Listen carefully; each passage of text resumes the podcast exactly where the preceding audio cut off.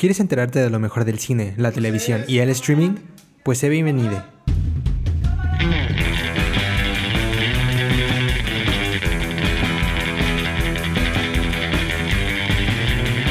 Esto es Kino Podcast. Comenzamos. Hola a todos, sean bienvenidos a esta nueva edición de su podcast favorito que tiene que ver con todo lo del mundo del cine, la televisión, el entretenimiento, todo lo que quieran del mundo de los audiovisuales y pues ya saben, las pelis, las series, el streaming. Estamos hablando, claro que sí, de Kino Podcast en una nueva edición. Estamos ya regresando de Semana Santa. Pues yo creo que se echó bien la pestaña durante esos días, pero pues nada, aquí ya para pues entrarle de nuevo al cotorreo, al cotorreo cinéfilo sí, ¿no? Sí, muy cinefilos acá. pero, pero pues nada, para empezar, pues voy a introducir a la gente que me acompaña el día de hoy. Por un lado tengo a Silvana Flores. Silvana, ¿cómo estás? Hola, pues aquí muy emocionada, justo después de las vacaciones, regresar aquí a chismear de, de lo que nos gusta. Estoy, estoy muy emocionada de, de hablar de lo que vamos a hablar hoy, que probablemente sean muy buenas recomendaciones. Creo que sí, va a haber un par de cositas por ahí que yo creo que a de una persona les va a gustar. Acá medio emotivas, también medio, medio pues intensonas a veces. Pero pues nada, también del otro lado tengo a Sofía Velasco. Sofía, ¿cómo estás? Hola, pues yo aquí muy bien también. Las vacaciones de Semana Santa fueron bien merecidas. La verdad es que qué flojera estar de regreso, pero también muy emocionada de estar hablando de unas buenas recomendaciones de una serie y una película bastante buenas. Y pues nada, muy emocionada y muy feliz de estar aquí. Creo que sí, muchas gracias a ustedes por acompañarme el día de hoy y pues me presento, yo soy Edson Peralta y pues nada, para darle aquí chido al cotorreo cinéfilo de esta semana vamos a estar primero hablando de una película como ya es de costumbre, esta es una película original de Netflix, está dirigida por Sean Levi que pues tal vez algunas personas lo ubicarán por haber dirigido hace poco esta película que la verdad fue bastante popular, aunque sí bastante curiosa, llamada Free Guy, protagonizada por Ryan Reynolds y en esta ocasión de nuevo se con Ryan Reynolds para esta nueva película llamada The Adam Project o el Proyecto Adam, depende de cómo lo quieran llamar. aparte de Ryan Reynolds se le une al cast a Mark Ruffalo, Jennifer Garner, Zoe Saldaña, al igual que un nuevo bro amigo, eh, este actor infantil, Walker uh, Scoville. Uh, en esta ocasión, pues esta película de nuevo nos trae como acá estos temas medio de ficción, medio de este, pues sí, ciencia ficción y cuestiones como fantasiosas. Pero pues para darle un poquito más de contexto a lo que vimos en The Adam Project, Silvana, ¿me podrás dar también un poquito de, pues ahora sí que sinopsis de qué es lo que podemos esperar, de qué trata esta nueva película de Sean Levi? Sí, pues básicamente trata de eh, nuestro protagonista que se llama Adam Reed, que justo es interpretado por Ryan Reynolds, que es un viajero en el tiempo y para salvar el futuro debe viajar al pasado, que es justamente este año 2022. Y al momento en que se encuentra con su él mismo de este año, que para él es como el pasado, pues va a formar equipo con, con él mismo para cumplir su misión, porque como que todo el mundo se pone en peligro y también pone en peligro a quienes quiere y pues ya se hace un relajo por ahí en la línea del tiempo pero eh, pues él va a tratar de, ser el héroe de su historia y pues sí, de eso trata. Ya saben que aquí a la raza le encanta esta idea de los viajes en el tiempo y cuestiones así. Y pues yo creo que uh, a mí personalmente, o sea, voy a hablar un poquito como del, ya pues entrándonos como a las opiniones personales y cuestiones así.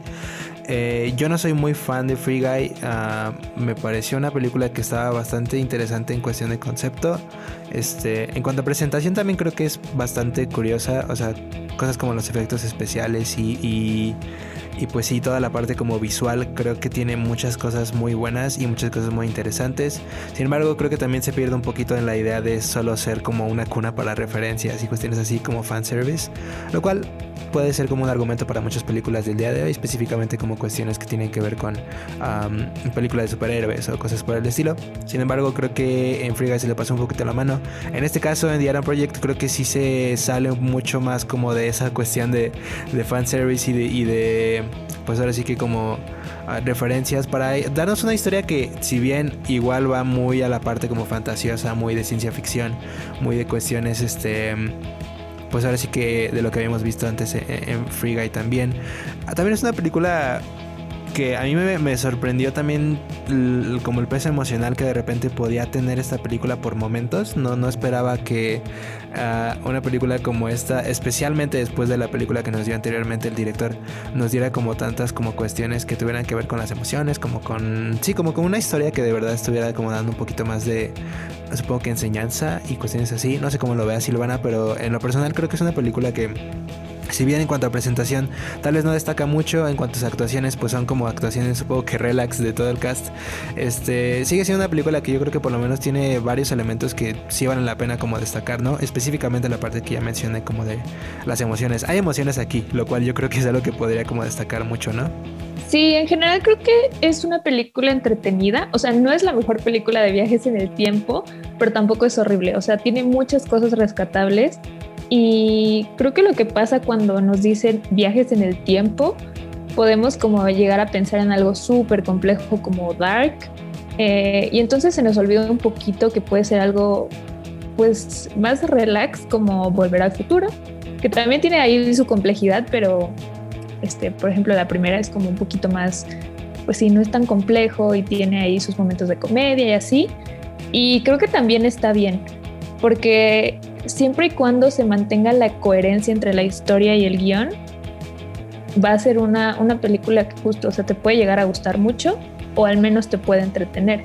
Y en esta película lo que logran es que sí se resuelven, o sea, de repente me, me causó un poco de conflicto el hecho de que se resuelven las cosas como muy fácil, porque justamente, o sea, no se meten más allá y dejan las cosas en claro desde un principio de cómo funciona esto de viajar en el tiempo de forma que pues incluso piensas de que, ay, pues qué fácil está esto. O sea, realmente te lo entiendes a la perfección desde un principio y ahí entonces ya te alejas un poquito de comprender lo de los viajes en el tiempo y te centras más en la historia. Y, y sí, o sea, creo que eso es algo que se rescata mucho porque entonces le puedes poner atención a las escenas cómicas o a las escenas en donde hay mucha acción o justo estas escenas en donde pues sí te, llegan al corazón. Y, sí es una película de ciencia ficción y viajes en el tiempo, pero sí tiene una historia que está clara desde un principio. Sí, y creo que justo la parte que mencionas de, de lo de los viajes en el tiempo, yo creo que es algo que se destaca mucho porque Ah, creo que ya como audiencias hemos estado muy acostumbrados a tener cuestiones de viajes en el tiempo muy explicadas de una forma como exageradamente científica y cuestiones de ese tipo. Que de alguna, o sea, también en esta película no, no es como que lo pongan así tampoco como súper en la mesa ya que así exageradamente claro. Si hay un cuestión, si hay cuestiones todavía que, se explican un poco, sin embargo, obviamente comparado con algunas películas que hemos visto específicamente como The Avengers o, como ya mencionaste igual la parte como de, Volver al Futuro y cuestiones de esa parte, este es mucho más sencilla, es mucho menos densa en cuestiones como de conceptos y supongo que como parte científica. Sin embargo, yo creo que eso también como que nos pone en perspectiva un poquito de tener una visión un poco más relajada en esta cuestión de, de la película. Es una película sencilla, ah, fácil de entender, muy, muy, este no, no, necesariamente muy obvia en cuanto a sus emociones, sino que si hay unas cuestiones como, como de capas emocionales que yo creo que sirven mucho. Este, sí, yo creo que es una película que, que, vale la pena en muchas cuestiones.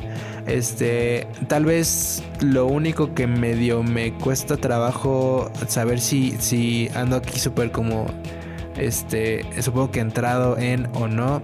Ah, todavía sigo sin ser súper fan de la parte cómica específicamente.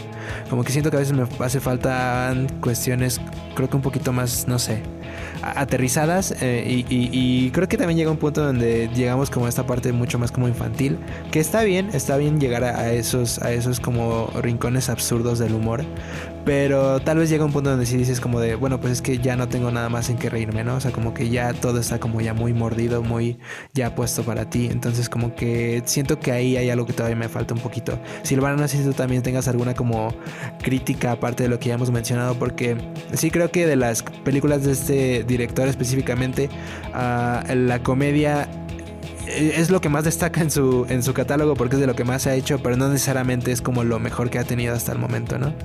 Sí, yo creo que también es eso, porque, o sea, la historia como que trata de balancear la parte de la acción y la comedia, pero de repente sí deja un poquito a un lado la parte seria, porque creo que todos estos mensajes que, que tiene la película y que abordan eh, sí, sí tendrían que manejarse como un poquito más serios, porque hay una escena en específico que está como ya casi al final, en donde si la hubieran manejado de manera más seria, a lo mejor hasta te hace llorar, porque justo sí es una película que que es familiar, o sea, a lo mejor no sé si sea como 100% infantil, pero a lo mejor es un poquito más familiar y, y sí, es, en esa escena en, específico, ahí fue cuando lo sentí. Dije, si esto lo hubieran manejado un poco más serio y no de repente sacan un chiste que a mí no me dio risa, o sea, fue así como de, ay no, o sea, ya ahí cortan el momento y sí, hubo, hubo estos momentos en los que sí me faltó esa seriedad, a pesar de que sé que es comedia y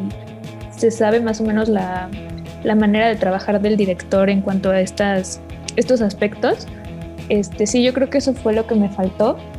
Eh, y retomando un poquito lo de Free Guy, a mí sí me gustó mucho, pero justo la sentí como una, una película que quiso hacer para, pues sí, o sea, todo lo que dices, ay no, o sea, ¿cómo va a pasar esto? O, sea, está ridículo que esto suceda.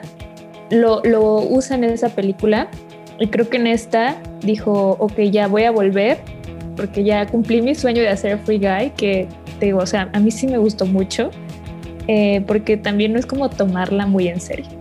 O sea, tiene muchas cosas rescatables y así, pero sí, o sea, el fan service está a la orden del día las dos horas que dura, creo.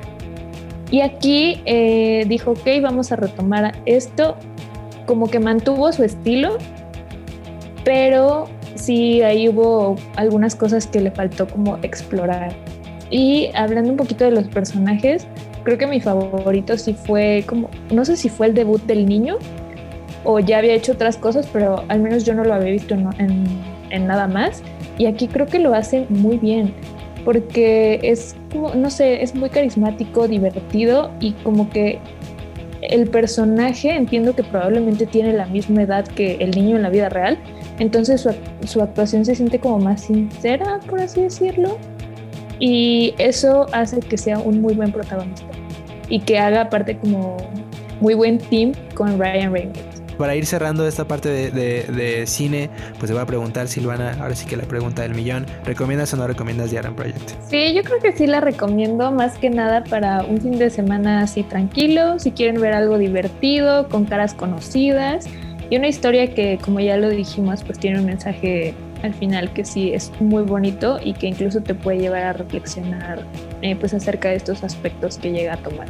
Pero sí, es una película que, sí, que sí recomiendo. De mi parte, yo también recomiendo, la verdad, The Aaron Project. Creo que es una película que es bastante entretenida. Entonces sí recomendamos The Aaron Project, dirigida por Sean Levi. Está disponible en Netflix. Y pues con eso cerramos la parte de cine. Ahora vamos a ir con la sección de televisión.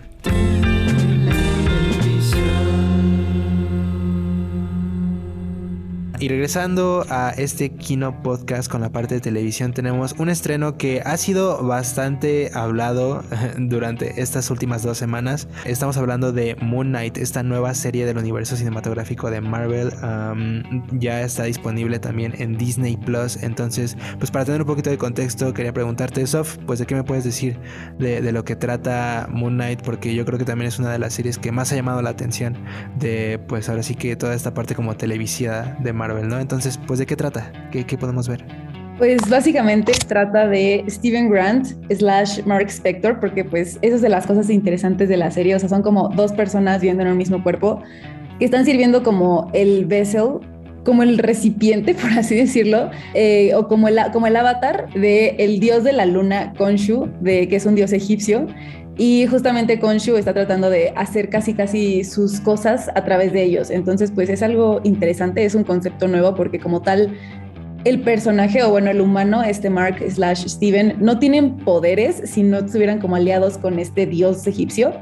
Y están tratando, como solamente hasta ahorita vamos dos episodios, están tratando de evitar que reviva otra diosa egipcia. Eh, pues eso es lo que estamos viendo si va a pasar, si no va a pasar y pues claramente como que también toca los temas de pues lo, difícil que le está pareciendo a Steven, que es en lo que el primer episodio se enfoca en este personaje Steven, que es este tener pues también como otra ego que sería Mark, viviendo como que juntos, ¿no?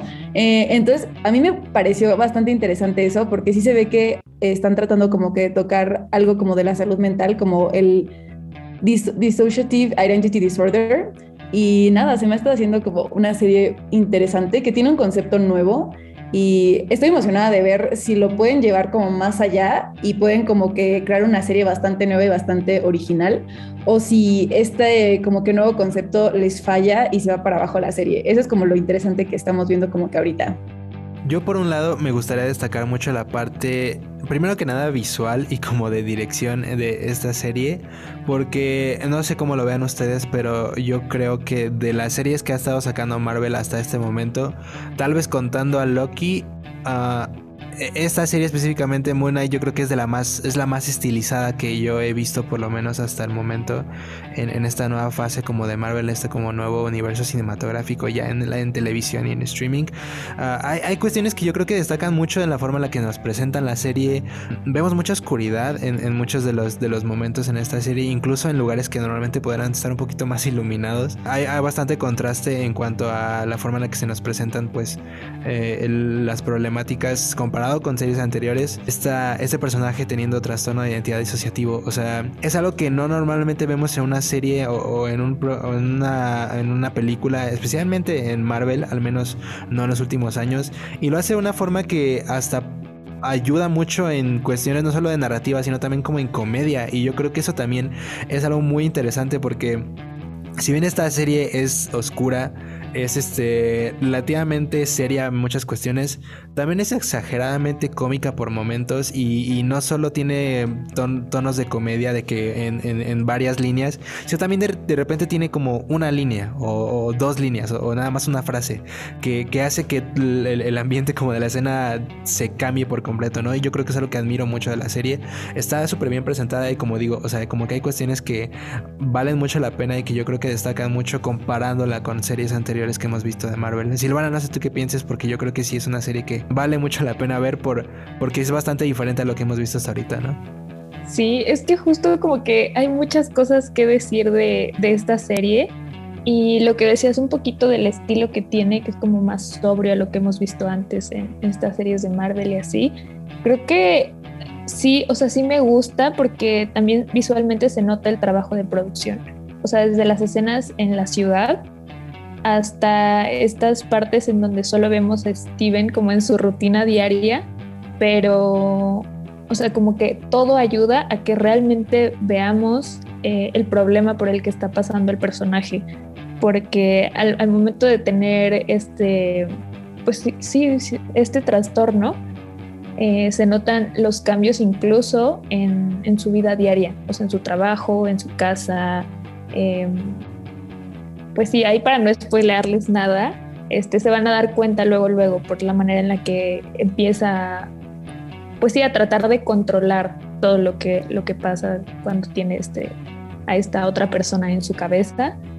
Y creo que sí, es una, es una historia que requiere tu atención también, como para ir hilando lo que pasa, porque de la nada todo cambia. O sea, desde el primer capítulo estás en algo y de repente se pone todo negro y así como el personaje despierta, tú también.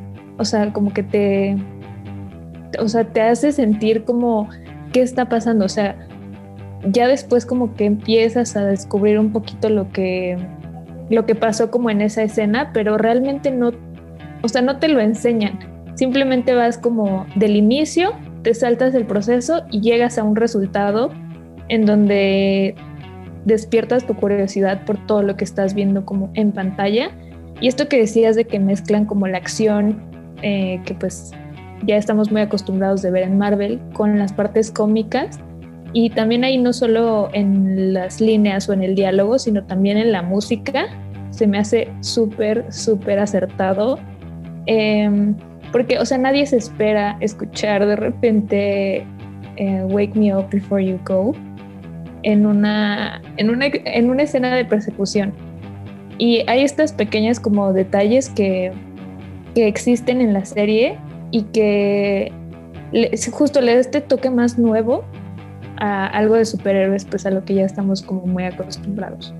Sí, definitivamente es un super salto. Yo creo que también es una serie que está bastante consciente de lo que está haciendo. O sea, es como muy meta en muchas cuestiones. Este, pero eso justo quería preguntarte. Yo creo que esa cuestión meta como que también se nota mucho en las actuaciones, específicamente la de nuestro protagonista Oscar Isaac. Yo creo que tuvo un súper, o sea, tuvo literal el tiempo de su vida haciendo este papel, porque parece que es una actuación que está, que lo hace estar muy inmerso, pero al mismo tiempo también lo hace estar muy consciente como de lo que está haciendo, al punto de que no se siente tampoco que esté haciéndolo de una forma exageradamente seria, pero aún así es como bastante natural en pantalla, ¿no?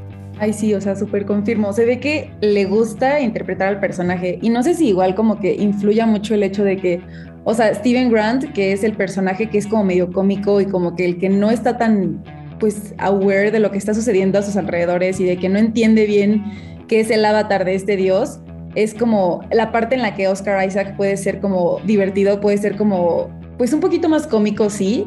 Y pues ya cuando entra a su personaje que es este Mark, que pues es en realidad el personaje principal como tal de la serie, porque pues es él, es, él es el que es como el buen avatar, por así decirlo, ahí se ve que pues, o sea, sí hay un cambio como que un poquito, pero se ve que sigue como que disfrutando y sigue como que transmitiendo un poco de lo que el actor hace, también en este personaje que pues es un poco más serio. Y igual justo lo que me gustaba también como de esto de los dos personajes es que al principio, eh, pues en el primer capítulo literalmente vemos a este personaje Steven como más tiempo, ¿no? O sea, te introducen a Mark, pero te lo introducen como casi hasta el final. Entonces me gusta que la serie haya empezado por ese lado porque también, o sea, como que te sientes como si fueras acompañando a Steven y los dos estamos, o sea, tanto tú como el personaje están perdidos en la historia, o sea, como que estás acompañándolo a través de descubrir qué es lo que está pasando, como que, y no, no es como que todos los personajes sepan, o sea, bueno, no es como que ese personaje sepa más que tú, o sea, como que está interesante cómo está la narrativa para que los dos, tanto el personaje como el espectador, vayan como que descubriendo todo juntos. Y se me hizo una narrativa interesante, se me hizo una narrativa nueva de, de, Marvel, porque casi siempre es como que el personaje sabe todo y como que el espectador es el que va descubriendo todo, pero esta vez fue diferente. Y, pues nada, nada más como ese punto.